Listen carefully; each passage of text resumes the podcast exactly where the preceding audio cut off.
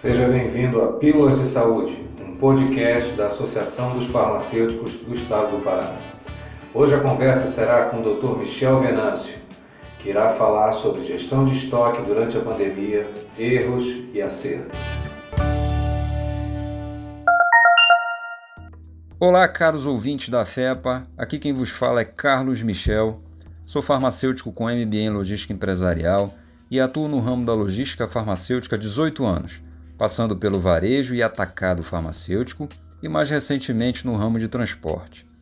Neste momento, quero mostrar-lhe como a falta de programação na aquisição de produtos pode influenciar diretamente o desabastecimento e perda de venda por parte das empresas inclusive causando a diminuição de sua credibilidade diante dos seus clientes. Bom, vejamos inicialmente o que diz o Conselho dos Profissionais do Gerenciamento da Cadeia de Suprimentos sobre o conceito de logística. Eles dizem o seguinte: logística é a parte do gerenciamento da cadeia de abastecimento responsável pelo planejamento, implementação e controle do fluxo e armazenamento eficiente e econômico de matérias-primas, materiais semi-acabados e produtos acabados, bem como as informações a eles relativas desde o ponto de origem até o ponto de consumo, com o propósito de atender às exigências dos clientes.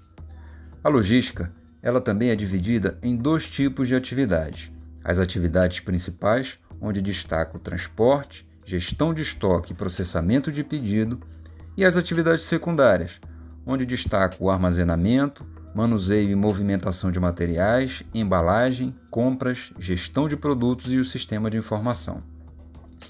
Mas já que estamos tratando de programação de compras, darei ênfase em uma das principais atividades logísticas que é a gestão de estoque. O ano de 2020 foi marcado mais intensamente pelo aparecimento do coronavírus, causador da Covid-19. Como sabemos, esta infecção chegou ao patamar de uma pandemia a qual continua a disseminar seus efeitos devastadores sobre as famílias do mundo inteiro. Acredito que muito poderia ter sido feito para evitar tantas mortes, se as informações no início desta disseminação tivessem sido difundidas o mais rápido possível. Porém, a falta de conhecimento sobre o vírus, sua propagação e efeitos no organismo humano, além de muita informação falsa na internet, as chamadas fake news, tornaram os números de infecção e morte cada vez mais crescentes. No início da pandemia e com poucas informações sobre prevenção ou cura da doença, as empresas se viram de mãos atadas para disponibilizar o produto certo, na hora certa, no lugar certo, na quantidade certa, ao seu público-alvo. Esta é a principal missão da logística.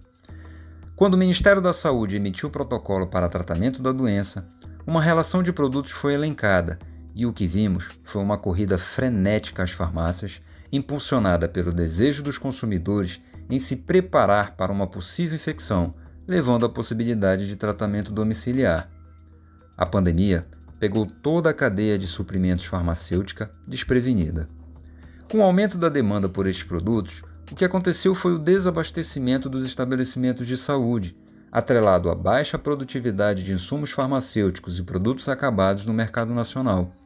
As farmácias perderam muitos clientes e a oportunidade de ganho real sobre essas vendas perdidas.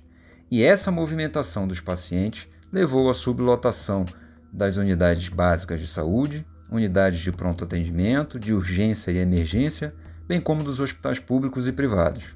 Um caos total. Para piorar o cenário, empresas fornecedoras de produtos farmacêuticos perceberam a oportunidade de maior ganho financeiro sobre a venda destes produtos já que a oferta era menor que a demanda, elevando os valores de venda, mesmo sabendo que a vida de muitos estava em jogo. Com isso, as empresas demoraram muito tempo para se adequar à nova realidade de demanda sobre determinados produtos, levando à queda de faturamento, fechamento de estabelecimentos de saúde e desemprego em massa. Se na gestão de estoque tivessem levado em conta uma boa programação de aquisição de produtos, hoje a saúde financeira dessas empresas seria diferente. A concorrência entre elas seria saudável, dando oportunidade de ganho para ambas. Além disso, a superlotação dos hospitais e unidades de atendimento poderiam ter sido bem controladas, evitando aglomerações e muitas vidas poderiam ter sido salvas.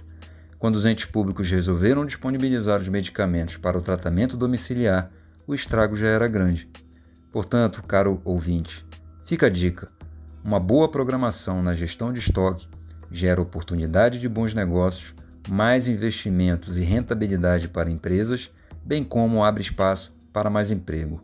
Um grande abraço e até o nosso próximo encontro aqui na FEPA.